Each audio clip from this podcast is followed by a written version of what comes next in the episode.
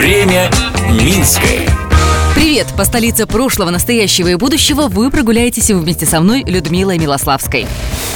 Я сейчас прогуливаюсь рядом с Чижовка-ареной. Здесь всегда потрясающий вид. И что неизменно в любую пору года – это рыбаки. Рыбу сейчас можно купить практически в любом магазине города и страны. Удочка и бахила при этом вовсе не обязательны. Рыбу минчане ловят разве что в удовольствие. Сидят рыбаки и у Свислочи, и на Минском море. А какой была рыбалка в городе полтысячи лет назад? Об этом сегодня расскажу.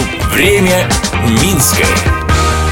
Люди всегда селились вдоль рек и озер. Также возник и наш город. Первые поселения в долине Свислочи на территории современного Минска появились в IX веке. Уже тогда местные жители ловили и ели рыбу. Об этом говорят раскопки Минского замчища возле станции метро Немига. Там водилась рыба всевозможного размера на любой вкус.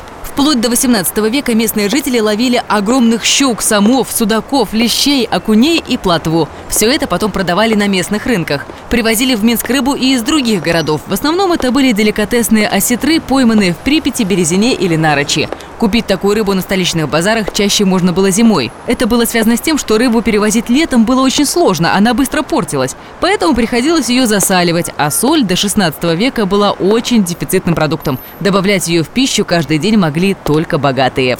Затем, как течет время Минское, слежу я, Людмила Милославская. Благодарим за информационную поддержку программу «Минское венчание». Смотрите в субботу в 11.00 на телеканале СТВ. Время Минское.